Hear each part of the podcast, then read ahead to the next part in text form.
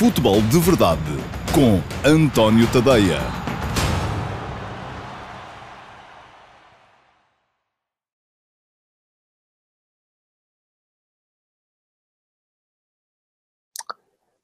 Olá, muito bom dia a todos. Eu sou António Tadeia. Este é o Futebol de Verdade de um, quarta-feira, dia 25 de novembro de 2020. É dia de Champions, mais um, já foi ontem dia de Champions também, mas hoje é dia de Champions em português, com, um, com uma equipa portuguesa. Ontem também houve jogadores portugueses em campo, um, mas uh, uh, hoje teremos o Futebol Porto a jogar em Marselha, acaba pode ser uma cartada decisiva para a sua passagem à fase seguinte da uh, competição. E o Porto é favorito, aliás, basta ver as odds das casas de apostas, não é muito comum uh, uma equipa portuguesa ir jogar fora à França, por exemplo, e ser uh, considerada favorita, mas é, portanto, porquê? Porque o Porto de facto está melhor do que o OM nesta, nesta Liga dos Campeões, eu recordo o Olympique de Marselha é a única equipa que ainda não fez um único golo, um, nesta fase de grupos da, da Champions e por isso mesmo uh, o Porto tem hoje aqui uma excelente oportunidade de meter muita pressão em cima do Olympiacos e até, por não dizê-lo, do Manchester City. Mas já lá vamos falar do uh, Marselha-Porto. Um, eu antes, uh, até porque há temas a, a, a discutir, eu devo prevenir-vos, hoje temos aqui um gato carente aqui embaixo. É possível que ele queira aparecer durante a transmissão. Vamos a ver se ele não nos faz uma, uma surpresa. Uh, mas, uh, e desde já, se isso acontecer, peço a vossa compreensão. Mas ia dizer que, uh, até porque no caso do Marselha Porto, há aqui temas uh, interessantes que foram lançados ontem por, uh, por Sérgio Conceição, uh, nomeadamente a questão dos dois pontas de lança e da sua utilização ou não, e o que é que o Porto ganha ou perde jogando com os dois pontas de lança ou com um apenas. O Josias Martins hoje vem com sotaque espanhol. Buenas tardes, então, para, para si também, Josias. É um dos habituais e um daqueles que está sempre aí presente e a comentar, e é muito nesta malta que está cá sempre que eu, que eu me apoio também, porque gosto de, de vos ter por cá, um, e por isso mesmo mesmo vos recordo o desafio das 50 partilhas. Uh, o Paulo Neves, que já tem lugar assegurado uh, nessa, nessa, nesse futebol de verdade especial, já, já deu sinal de vida hoje, já comentou, não sei se partilhou, mas uh, o que vos sugiro é que partilhem esta edição do Futebol de Verdade uh, para uh, podermos eh, chegar um dia às 50 partilhas e quando chegarmos a 50 partilhas feitas por 50 pessoas diferentes, eu farei um Futebol de Verdade especial em que vocês vão ser convidados, aqueles que partilharem serão convidados a estar presentes e depois podem escolher estar ou não estar. Bom, vamos lá então falar dos temas de hoje. Primeiro, a Champions de ontem, porque ontem o dia eu disse que não ia ser, uh, não estava à espera de um dia extraordinariamente uh, interessante, e acho que não foi, ainda assim. Uh, o jogo do qual eu tinha mais expectativa, o Paris Saint-Germain-Leipzig, acabou por ser, do meu ponto de vista, pelo menos, assim, um bocadinho pro aborrecido. Não me parece que tenha sido um jogo extraordinário. Um, não vi os outros, mas enfim, fui vendo, fui picando aqui, ali e acolá. Uh, acabei a ver o, a Juventus, porque a coisa estava, estava difícil para, para a Juve. Apareceu aquele golo mesmo nos instantes finais a garantir uma difícil uma vitória sobre o Ferencváros uh, e o apuramento, desde já. Um, aliás, já há quatro equipas apuradas, eh, das, uh, dos quatro grupos de ontem, quatro equipas já estão apuradas. Chelsea, uh, o Sevilha, o Barcelona, uh, que ganhou por 4 a 0 em Kiev sem Messi e sem outros titulares também, e a Juventus. E esta vitória do Barça em Kiev por 4 a 0 é a prova de que há mesmo duas classes, pelo menos, eu até acho que há três na Liga dos Campeões. Há a classe daqueles que, enfim, vêm passear um bocadinho à fase de grupos, ah, depois há a segunda classe, uh, que é aquela classe em que geralmente estão as equipas portuguesas, que estão ali a lutar para se apurarem. Enfim, uh, eu estou convencido que nenhum daqueles, um, daquelas equipas de topo um, encararia um Futebol do Porto ou um Benfica, porque são essas as equipas portuguesas que têm estado ultimamente presentes na Liga dos Campeões, um, dando só luxo de poupar as suas principais figuras. Portanto, os portugueses viajam nessa segunda classe. Já lá vou ao Haaland, um, porque eh, isto que me diz o Josias Martins é verdade, mas deixe-me só acabar primeiro esta questão. E depois há uma terceira classe, que são aquelas equipas, eh, enfim, o Ferencváros ontem uh, portou-se muito bem, ia conseguindo arrancar um ponto uh, contra, o, uh, contra a Juventus, o Dinamo de Kiev apanhou 4 da do Barça, sim, é verdade isto que diz o Sérgio Carvalho, tinha novos jogadores com Covid, muitos lesionados, mas sim, mas, é, são aquelas equipas, as equipas que vêm é, mais de leste, e infelizmente a UEFA acabou com o poderio do futebol do leste, são equipas que geralmente vêm para esta, para esta fase de grupos e já ficam muito felizes por lá estar. Uh, e uh, muito dificilmente pensam em seguir em frente. Um, Pergunta-me o Manuel Marcos se esta será das épocas que tem uma Liga dos Campeões mais desequilibrada. Eu acho que isto tem vindo a, acentuar-se nos últimos anos, mas já é assim há alguns anos. Um, e é isto que a UEFA favorece com esta organização de competições. Uh, mas não vou, não vou alongar muito por aí hoje, até porque uh, é um tema qual, do qual já falei muitas vezes. Queria falar-vos de um, Haaland. Foram mais dois golitos ontem ao, ao Bruges, que é outra das equipas que geralmente também uh, é um refresco para, para, quem, uh, para quem manda nesta fase de grupos da Liga dos Campeões. O norueguês, o ponta de lança da, do Borussia Dortmund, aos 20 anos, tem 16 golos em 12 jogos na Liga dos Campeões. É uma brutalidade. Porque nós estamos aqui a falar de um jogador que, enfim, marca um, num, num, campeonato periférico. Não, marca nas Champions. E, marca nas, e aqui estou a contar também jogos de fases mais importantes, e não são só jogos contra refrescos. Como, como o Bruges, um, são jogos contra equipas a sério. Portanto, uh, ele no ano passado fez 6 golos, fez 10 golos em 8 jogos nas Champions. Este ano vai com 6 em 4. E isto não é brincadeira, para um miúdo de 20 anos. Ele dizia no outro dia que já estava a ficar velho quando, quando recebeu o prémio Bravo. Um, mas é, é... E pergunta-me o Carlos Gusto se o Dortmund não começa a ser curto para Haaland. Não, a questão é se Haaland consegue esticar o Dortmund. Porque o Dortmund, enfim, o Borussia é uma das melhores equipas da Alemanha. A Alemanha tem um dos melhores campeonatos da Europa. Agora, se depois aquilo uh, ali só vale mesmo o, o, o Bayern, enfim, eu gostava de acreditar que não era assim, eh, porque é verdade que cada vez mais temos esta tendência para os grandes serem maiores e para se destacarem dos outros. Mas, eh, ainda relativamente aos jogos de ontem, destaque para os dois gols de Bruno Fernandes, podiam ter sido três, podia ter sido um hat-trick eh, se ele tivesse ido marcar a grande penalidade. Um, marcou duas vezes ao Istambul Başakşehir e assim anulou de certa forma uh,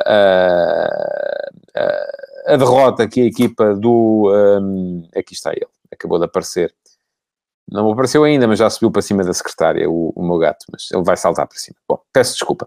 E a dizer que uh, acaba por anular, de certa forma, uh, assim, o, uh, o Bayern na derrota que tinha sofrido na Turquia, mas ainda não tem a questão da qualificação resolvida. Pronto, e este Tremelique foi porque o Tufinhas saltou mesmo para cima da estante. Eh, não tem a questão da, da classificação resolvida, porque lá estão também o Paris Saint-Germain e o Leipzig, e este é um grupo que vai ficar em aberto muito até à ponta final desta, desta competição. Pergunta-me o Pedro Madureira, o Juventus, equipa sem intensidade, sem qualidade para ser candidato à conquista da Liga dos Campeões. Eu também acho, mas eu não vi o jogo de ontem, portanto só vi mesmo aquela ponta final, porque era o jogo que estava ali uh, com mais, em que se adivinhava que podia aparecer um golo, enfim, porque estava a ver se era possível à equipa da, da Juve ainda uh, ganhar a partida conforme acabou por acontecer. Um, bom, uh, Futebol Clube Porto joga hoje em Marselha, conforme já tinha dito há pouco, e é um jogo que é muito importante para a equipa do Porto. Porquê? Pois é, se, se, presumirmos que o Manchester City é daquelas equipas que aparecem em primeira classe nesta fase da Liga dos Campeões e que aconteça o que acontecer, acabará sempre por seguir para a fase seguinte, uh, isso significa que restaria uma posição para uh, discutir um, ehm, no grupo entre, uh, à partida, Flóculo Porto, Olympiacos e Olympique de Marselha.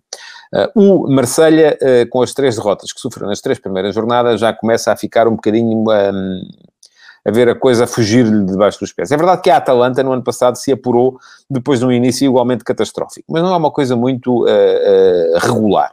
Uh, portanto, à partida, se o Porto hoje conseguir um resultado, se conseguir pelo menos pontuar em Marselha, vai colocar alguma pressão em cima do Olympiacos, que já ganhou ao Marselha em casa, mas ainda tem que ir a Marselha.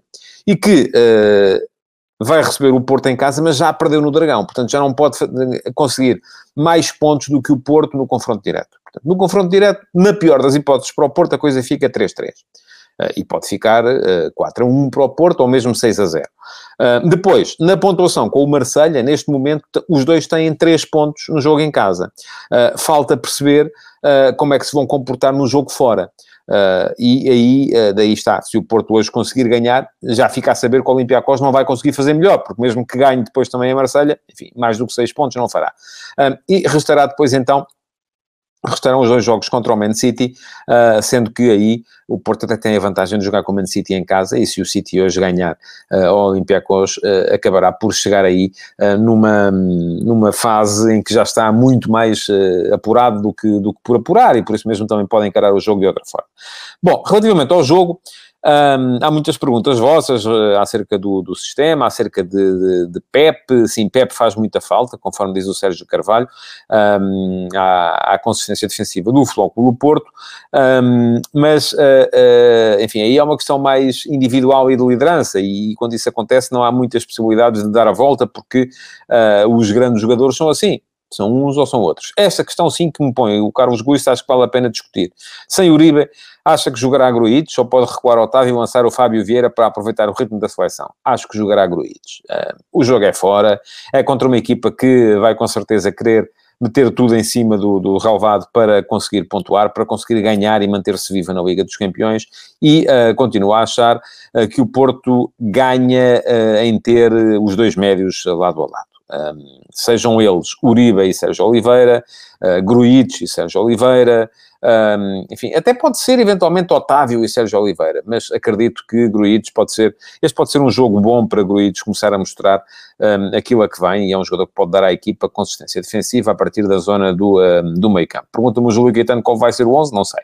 Um, acredito que, que, pode andar muito à volta do meio campo para a frente, pelo menos muito à volta disto, uh, Sérgio Oliveira, Gruites, Otávio e depois na frente Corona, Marega e uh, Luís Dias.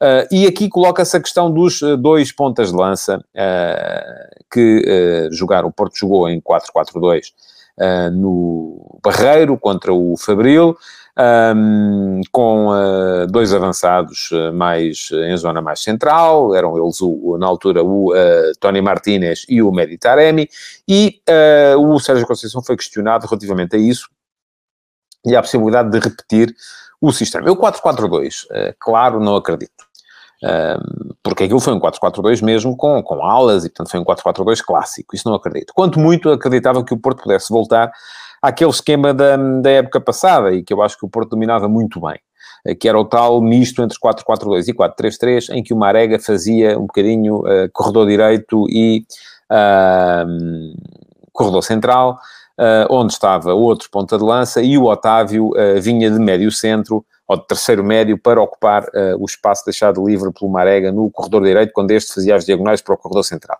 Agora, pergunto a vocês, porquê é que uh, o Sérgio Conceição abdicou deste, deste sistema? Eu acho que tem a ver...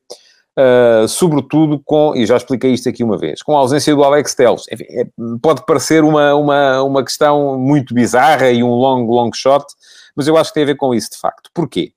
porque com o Alex Telles a jogar a lateral esquerdo, o, o Porto mantinha quase sempre uma linha estável de três atrás. Um, e isso permitia-lhe jogar com o Corona a lateral direito. Um, o Alex Telles não precisava de ir à linha de fundo para criar desequilíbrios. Era um jogador que não desequilibrava a equipa a atacar. Uh, podia o Corona desequilibrar a equipa a atacar pelo outro lado, pela direita. Ora, não jogando a lateral direito, o Corona tem que jogar, porque é, eu diria mesmo que é o melhor jogador desta equipa do Porto. Portanto, se tem que jogar, isso não pode ser lateral direito, porque se joga com Corona à direita e Sarre à, à esquerda, uh, ou uh, não, perdão, com Corona à direita e o uh, Zaidu à esquerda, ou mesmo que jogue o Manafá à esquerda, seriam sempre dois laterais muito ofensivos, dois laterais que precisavam de se desequilibrar defensivamente para desequilibrarem ofensivamente. E um, isto deixaria a equipa uh, numa situação muito perigosa. Uh, porque, e porquê é que não podia jogar Corona à extremo direito? Porque aí é onde vai estar o Marega, não é? O Marega já não faz a mesma coisa. E o Sérgio Conceição testou isso uma vez uh, no ano passado, creio que foi no jogo de Alvalade, um, fazer mais ou menos a mesma coisa que fazia com o Otávio à direita, fazer com o Nakajima e o Marega a cair sobre a esquerda. Não resultou tão bem. Um, e, portanto, isso, apesar do Porto ter ganho esse jogo mas ganhou porque mudou a partir de determinada altura. Uh, isso foi o que levou a que o uh, Flóculo Porto abdicasse desse sistema, desse misto 4-3-3-4-4-2, esse sistema mais híbrido, para passar a alinhar num 4-3-3 mais uh, clássico. Porquê? Porque precisa ter o Luís Dias também. O Luís Dias é um jogador fundamental neste momento no equilíbrio do Futebol do Porto, é um jogador que leva bem a bola para a frente, que entra bem em drible, que segura bem, eh, que desequilibra, que tem golo, eh, portanto parece-me que é um jogador muito importante para este, para este Porto, e então se joga Corona a extremo direito, se joga Dias a extremo esquerdo, das duas uma, ou voltaria ao tal 4-4-2 clássico, com dois pontas de lança e só sobravam duas vagas para meio campo, um, e de facto uh, parece-me curto, uh, como estão as coisas, ou então tem que ser 4-3-3 e só sobra uma vaga para um ponta de lança, e daí que não apareçam os dois pontas de lança que muita gente tem estado a pedir ao, um, ao Sérgio Conceição. Pergunta-me o Márcio Teixeira. Relativamente aos médios, qual é a minha opinião sobre a não utilização de Lume, que é de todos o mais parecido com Danilo? Um, posso lhe responder já. É que o Sérgio Conceição provavelmente não gostava assim tanto das características de Danilo e prefere jogar com dois em vez de jogar só com um. um e por isso mesmo quer jogadores que sejam diferentes do Danilo. Quanto aos avançados, diz ainda o Márcio Teixeira, se eu acredito que Marega irá jogar sozinho na frente ou irá apostar num companheiro e se sim, qual o que acha mais indicado para a função? Ora bem, já respondi a esta segunda parte da questão. Eu acho que uh, eu gostava de ver o Porto a jogar. Aliás, no início da época presumi que o Porto poderia jogar, mas ainda havia Alex Telles, né? Portanto, presumi que o Porto poderia jogar com um, Corona a lateral direito, com Marega a partir da direita para o meio, uh, Taremi, ou Taremi a partir da direita para o meio, Marega a ponta de lança, mas enfim, os dois ali a, a, a trocarem, Luís Dias do outro lado, uh, e jogando com meio campo com uh, os dois médios, que na altura ainda havia Danilo, seriam Danilo e Sérgio Oliveira, e depois o Otávio na frente. Uh, neste momento, sem o Alex Telles, as coisas mudaram, eu já expliquei porquê, e portanto acho que não, acho que o Porto vai jogar em 4-3-3, aliás, o Sérgio Conceição um, teve a sua graça na, na, conferência de imprensa quando perguntou, mas os adeptos querem o Taremi, mas são adeptos de quem? Do Irão? Um, porque, de facto, uh, ele neste momento sabe a forma como está a fazer a equipa, ele, como ninguém conhece os equilíbrios que está a tentar dar à equipa, e por isso mesmo uh, acaba por uh, ter quase sempre, tomar quase sempre esta opção. Uh, e acredito que o Porto logo vai aparecer em 4-2-3-1, vamos lá, vai ser assim, podemos chamar-lhe isso, com uh, Gruites e Sérgio Oliveira como duplo pivô. E depois Otávio na frente como terceiro médio, Dias na esquerda, Corona na direita e Marega ao meio. Portanto, acho que vai ser isso que vai acontecer. Um, não, não faço parte daqueles, faço parte daqueles que pensam como o Sérgio Conceição que depois do jogo é muito fácil de facto, antes do jogo é que pode ser mais, eh, mais difícil. Um, mas uh, atenção, Carlos Guiço, isso que me está a dizer não é bem verdade. Uh, enfim, sim, eram três centrais, mas uh, com Sarra jogar a lateral esquerdo, mas não eram bem três centrais. Enfim, não era bem a mesma coisa que aconteceu, por exemplo, no jogo do campeonato em que tinha optado por, pelos três centrais. mas não, acredito que não. Acredito que hoje não vão ser três, vão ser quatro atrás, um, até porque não havendo Pep é mais complicado estar a meter três homens na, na na zona central da, da, da defesa. Um, Pergunta-me o Egídio Mendes, de Maputo, olá Moçambique, qual é o melhor resultado em Marselha? É ganhar. o melhor resultado é sempre ganhar. E se o Taremi não devia ser titular já hoje, é como expliquei. Acho que para jogar o Taremi não podia jogar o Marega e acredito que o Porto vai jogar com o Marega uh, porque, uh, porque lhe falta a tal capacidade de um dos laterais uh, para, para surpreender. O Bruno Moreira diz que vai jogar o Uribe em vez do Gruitch. O Uribe está lesionado, pelo menos é essa a informação que chega, a não ser que tenha sido bluff, mas não, não creio que, que assim seja. Bom, um, conforme disse, o bom resultado para o Porto hoje era mesmo ganhar, Uh, acredito que uma vitória seria decisiva em termos de qualificação, mas também acredito que um empate não seja, não seja um mau resultado, porque à partida afasta na mesma o Marselha em termos de, de Liga dos Campeões e porque acredito que no outro jogo o Man City vai acabar por ganhar ao uh, Olympiacos uh, e, portanto, o Porto ganharia ainda assim uh, pelo menos um ponto ao, ao, adversário mais direto em termos de qualificação e uh, poderia até inclusive chegar uh, a Atenas na última jornada, aliás não vai ser na última, vai ser na penúltima, assim é que é. poderia chegar a Atenas com uma vantagem importante. Bom, Vamos andar em frente com a, a, agenda de hoje para vos falar daquilo que tinha ficado já na agenda de ontem, mas acabou por ser adiado para hoje, que são as condições eh, que se vão colocar aos, eh, ao desporto amador e ao desporto de formação eh, nos próximos fins de semana, que são fins de semana também de recolhimento ou de recolher obrigatório, estado de emergência. Vão ser fins de semana com, em que as pessoas não podem trocar de conselho, têm que estar em casa a partir de determinadas horas. Portanto, acaba por ser uma coisa complicada para, para, para lidar em termos de desporto. Ora, já se ficou a perceber que no futebol Uh, não haverá muitas alterações, continua a haver Campeonato de Portugal, uh, por exemplo, não há distritais, mas, sobretudo, a minha preocupação, já disse aqui, já expressei aqui várias vezes, tem a ver com o facto de não haver futebol de formação. Um, eu, uh, já, enfim, pode parecer até um bocadinho frieza da minha parte, mas não, não creio, para mim o maior problema que esta pandemia está a colocar ao desporto não tem a ver com a falta de público nas bancadas. É claro que com público é muito melhor do que sem público, mas sem público joga-se na mesma. Até há transmissões agora, e a maior parte da malta ficava em casa a ver, e as transmissões agora até metem uh, muitas vezes uh, uh, o som ambiente de, de, de, de jogos em que havia público. Portanto, para quem vê em casa, a diferença não é assim tanta. É isto que o Mateus Bastos está a dizer. O Jornal O Jogo, na semana passada, demonstrou que 200 mil jovens já desistiram da atividade desportiva. E isto é muito preocupante. Mas eu ia dizer que não me parece que o grande problema seja o público, não me parece que o grande problema seja uh, se os campeonatos distritais tiverem que ser interrompidos, uh, porque aí estamos a falar. É verdade que muitos deles não são amadores, e vivem daquilo. Ah, mas isso já é, são outros 500 e tem a ver com o estatuto de amadorismo barra profissionalismo encapotado que existe no futebol português.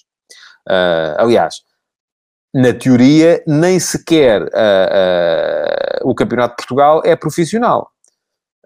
E ainda agora no jogo do Sacavenense Sporting se falou muito nisso, porque muitos dos jogadores do Sacavenense, com a, a passagem do jogo para segunda-feira, tiveram que o fazer em dia de trabalho, ou tiveram, estiveram a trabalhar antes, ou iam trabalhar depois Uh, e diz-me o Paulo Neves que tem sido um entusiasta desta questão da formação e já várias vezes deixou aqui comentários sobre isso.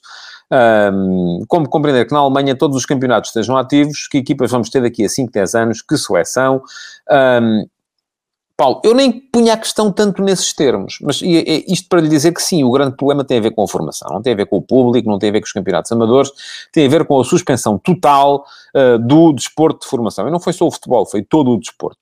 Uh, e o Paulo fala-me da seleção daqui a uns anos, porque como, vai, como vamos ter agora menos uh, jogadores um, jovens, isto quer dizer que o campo de recrutamento vai ser menor e quer dizer também que daqui a uns anos a seleção vai ficar prejudicada. Certo, é verdade.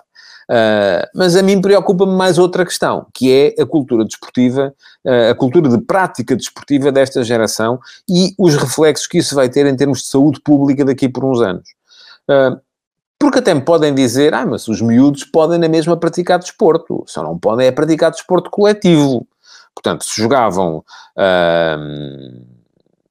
futebol, uh, handball, uh, rugby, uh, futsal, basquetebol, seja o que for, passam todos a jogar ténis.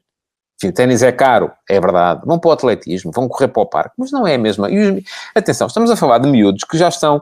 Um, e, e se, se, de repente nós fôssemos capazes de dizer a um miúdo qualquer que joga um desporto coletivo, uh, e eu lembro-me bem uh, que desde que o meu filho era muito miúdo, o, o, último conselho que o pediatra me deu foi que o colocasse a praticar desporto coletivo, porque o desporto coletivo ensina muita coisa e ensina, nomeadamente, a, a contar com a equipa e a equipa a contar com eles. Uh, e se chegarmos a qualquer miúdo que esteja habituado a praticar um desporto coletivo e de repente lhe dissermos, olha, isto que tu fazias em equipa, a partir de agora já não é, é, é individual, e eles acharem normal, e eles mantiveram o grau de motivação, é porque o desporto coletivo não estava a funcionar para eles. Porque o desporto coletivo é isso mesmo, é coletivo. E é uma das grandes vantagens é o ser coletivo.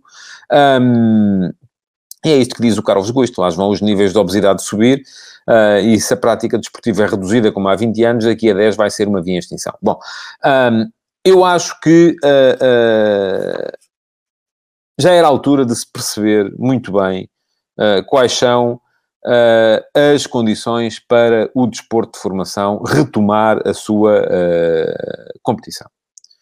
Eu estou, enfim, não sou naturalmente especialista na matéria, mas estou cansado de ler que há um risco reduzido de transmissão do vírus nos miúdos, uh, que as condições são, são uh, enfim. E, e, por isso mesmo, uh, agora, eu não sei do assunto, não sou minimamente especialista um, para vos dizer que há risco ou que não há risco. Agora, que já alguém devia ter feito esse estudo para perceber se é possível ou não termos desporto de formação, isso acho que sim. Até porque, e, e não estou a pensar nos interesses do desporto, estou a pensar nos interesses da sociedade. Porque praticar desporto é uma coisa que, à partida, faz bem à saúde. Isso faz bem à saúde, vai reduzir a fatura lá mais para a frente do SNS. Uh, enfim, aqui estamos a falar de política um, social, mais até do que de política desportiva ou do que do interesse um, do, do, do, do, público em ter boas seleções. Uh, e depois há esta questão que o Paulo Neves também diz, é que muitos clubes vão fechar portas uh, e as federações têm de uma vez por todas tomar uma posição. Sim, é verdade, porque os clubes estão muitas vezes assentes, isso já disse aqui, naquelas mensalidadezinhas que os pais vão pagando para terem os miúdos a praticar desporto. E se os miúdos não podem praticar desporto, deixam de pagar as mensalidades. E se os miúdos deixam, se os pais deixam de pagar as mensalidades, então os clubes deixam de ter condições para subsistir. E se deixam de ter condições para subsistir, subsistir fecham portas. E se fecham portas, já sabemos que sociedade, na sociedade portuguesa o desporto escolar é absolutamente inexistente e eu desafio quem quer que seja a provar-me o contrário, inexistente. A educação física nas escolas é pouco menos do que inexistente, uh, e eu também desafio quem quer que seja a provar-me o contrário. E se deixarmos de ter os clubes como base da pirâmide, vamos deixar de ter uh, cultura de prática desportiva. E é isso, e isso vamos pagar isso tudo mais tarde, quando começarem a aparecer mais AVCs, quando começarem a aparecer mais doenças cardiovasculares, quando começar a, a obesidade a crescer outra vez. Mas, enfim, parece que neste momento isso não interessa nada e, portanto, vamos seguir em frente. O que é que resta aos miúdos? Olhem, polegarzinhos, não é? É isso mesmo. Um, nem de propósito, uh, o, uh, acho que vale a pena deixar aqui uma pequena nota sobre a guerra que uh, Zlatan Ibrahimovic está a querer abrir contra a EA Sports e a FIFA relativamente à utilização dos seus direitos de imagem no popularíssimo jogo FIFA 21. Bom, o que é que se passa? O Ibrahimovic... Um, diz que não deu autorização a ninguém. Pergunta-me o Luís Filipe Freire se não existe desporto escolar. Ele existir, existe. Agora, uh, todos sabemos que os miúdos que têm de facto jeito para o desporto não eram no desporto escolar que estão, mas já mudei de página. Um, bom, uh, estava a dizer que uh, Ibrahimovic abriu uma guerra contra a FIFA e a eSports porque uh, diz que não deu autorização a ninguém para usar o nome dele e a imagem dele no FIFA 21 e isto, enfim, eu ainda hoje, por acaso, estive a, a falar do tema uh, com o uh, Joca uh, Carvalho, um antigo colega meu de trabalho, que é, é especialista em gaming e em, em, em esports, um, e, e, de facto, aqui a questão é muito mais intrincada do que parece. Porquê? Porque os, a EA Sports e a FIFA, acho que já, já responderam, e já vieram lembrar que, o, que negociam com as ligas. Eh, que por sua vez negociam com os clubes, que por sua vez pagam aos jogadores pelos seus direitos de imagem. Portanto, eh, isto à partida Uh, parece que está tudo tratado, não é? Uh, e já nem falta o dinheiro, porque foi tudo pago. Isto é, o Ibrahimovic terá cedido os seus direitos de imagem ao Milan, quando assina contrato, e deve ter, com certeza, no seu, no seu contrato, uma cláusula em que cede os direitos de imagem. por sua vez, a Série A italiana terá, ou os clubes, caso a caso, não sei como é que a coisa é feita em Itália, isso varia de país para país, terá uh, assegurado junto do Milan a, a, a, possibilidade de utilizar a imagem do clube e dos seus jogadores uh, nos, uh, em contratos como este, vai receber ou recebeu dinheiro para isso. Uh, e por isso mesmo a EA Sports e a FIFA podem utilizar a imagem do Milan e dos jogadores do Milan nesta, um, nesta guerra. Olha, diz-me João Martins que o Gareth Bale também está, não, nem sabia da, da, história do Gareth Bale, mas enfim, não é caso, não é caso original. Aliás, quem joga FIFA, 20, FIFA sabe que, por exemplo, no, no, FIFA 20 ou FIFA 21, ainda não experimentei, um, não, não havia a Juventus, havia o Piemonte Calcio, não é? Porque uh, a Juventus não terá dado autorização para que um, para que fosse utilizada a imagem do clube. Um, mas houve mais casos no passado, eu sou muito mais cliente do, do Football Manager do que do FIFA, uh, que é de uma outra agência, da Sports Interactive, um, e ainda hoje estava a falar com o Joca precisamente sobre isso, no, no, no famoso Jens Mustermann, uh, que para quem não sabe era o Oliver Kahn, que também não tinha dado autorização à Sports Interactive para utilizar a sua imagem e o seu nome no Football Manager, que é outro jogo, um, e então uh, eles, um, todas as características do Oliver Kahn passaram a ser do Jens Mustermann, e aliás Mustermann acaba por ser quase um nickname para, é uma espécie de John Doe, não é? É, é do, um, acaba por ser quase um nickname para todos os jogadores que não cedem a sua imagem, aconteceu já também com Nico Kovacs, que a dada altura era o Max Mustermann uh, no uh, Football Manager. Aconteceu por exemplo, um caso semelhante com o Schalke. O Schalke aqui há tempos não dava também autorização ao Sports Interactive para ser integrado no Football Manager, então aparecia o Gelsenkirchen, era a equipa, e portanto tudo isto acaba por ser, conforme dizem já aqui alguns de vós, uma questão de números. Sim, agora a questão é que isto é absolutamente irreal um, as agências promotoras destes jogos estarem a, a, a, negociar caso a caso com todos os jogadores. Não é possível, não é? seria um pesadelo infindável. É verdade que legalmente, eu acredito que se Ibrahimovic quisesse, e ele é suficientemente louco para isso, louco aqui, digo louco no bom sentido, um, se quisesse levar isso até às últimas instâncias, poderíamos ter aqui um caso Bosman dos esportes, acredito que sim. Eh, porque uh, uh, acredito que algum tribunal havia de lhe dar razão. É isto que diz o Luís Souza. Alguns clubes não estão no FIFA porque têm encontrado com o PES, é o caso da Juventus, que por isso mesmo se chama Piemonte Calcio no FIFA. e o PES é o Pro Evolution Soccer, que é também de uma outra agência. É um jogo parecido, mas que não é apoiado diretamente pela, pela FIFA. eu, eu vejo coisas afinal é zebra, diz o Pedro Madureira. Eu, conforme disse, não sou jogador de, de, de FIFA, uh, achava que era Piemonte Calcio, mas uh, se calhar é zebra, sim.